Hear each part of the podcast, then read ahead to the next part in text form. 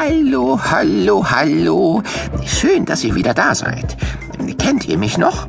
Ich bin Albert, Wissenschaftler, Erfinder, Gelehrter, Forscher und absolut albertistisch-albertissimistischer Denkologe.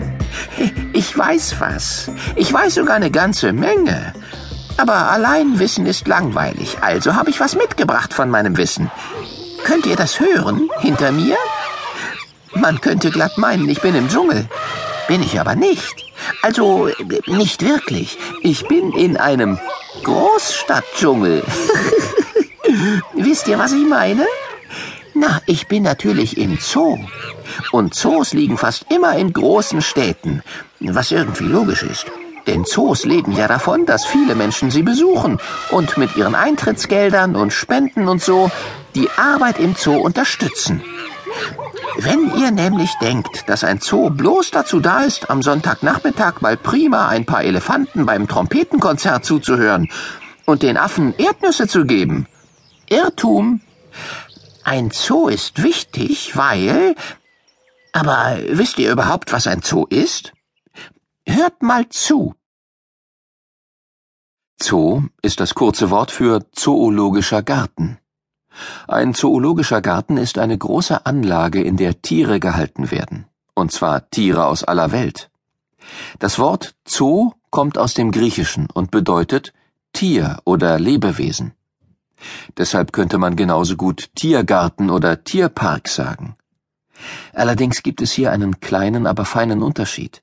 Während der Zoo in erster Linie versucht, einen Querschnitt durch die Tierwelt unserer Erde zu zeigen, ist im Tierpark oder Tiergarten auch wichtig, dies in einer Park- oder Gartenlandschaft zu tun. In den meisten Zoos gibt es Tiere aus aller Welt zu sehen. Und das ist das Spannende am Zoo, dass man Löwen, Elefanten, Schlangen, Affen, Nashörner, Springböcke, Tapire und viele, viele andere Tiere aus nächster Nähe sehen und beobachten kann, ohne dafür um die Welt reisen zu müssen. Man lernt dabei sehr viel über die Tiere und auch über die Länder, aus denen sie stammen.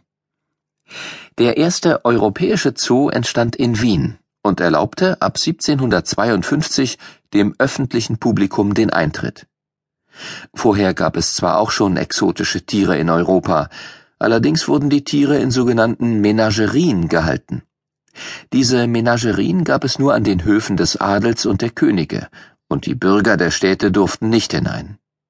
Anders als die modernen Zoos dienten die Menagerien nicht der Bildung und der Forschung, sondern eher der Unterhaltung der reichen Adeligen.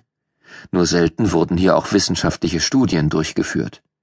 Die Tiere steckten damals in viel zu kleinen, kargen Käfigen. Daran nahm damals niemand Anstoß, weil man zu dieser Zeit viel zu wenig über die natürlichen Bedürfnisse und Verhaltensweisen der Tiere wusste.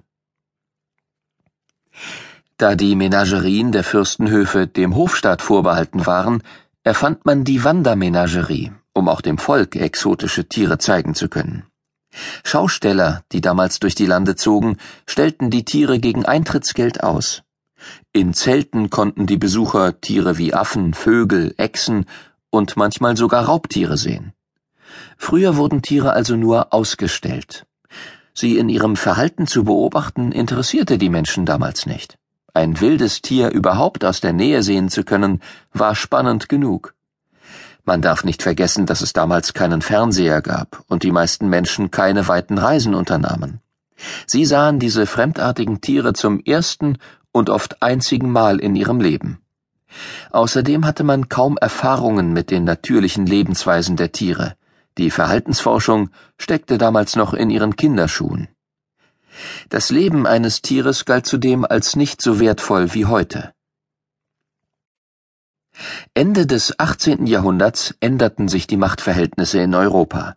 Das Volk hatte nun mehr zu sagen und stürmte die Paläste der Adligen und auch deren Menagerien. Die Tiere wurden in die Parks der Städte gebracht, wo man ihnen Käfige baute. Die Tiere lebten hier einzeln in kleinen, oft dunklen Käfigen, Sie hatten kaum Platz und konnten sich nicht beschäftigen. Sie waren einsam und krank.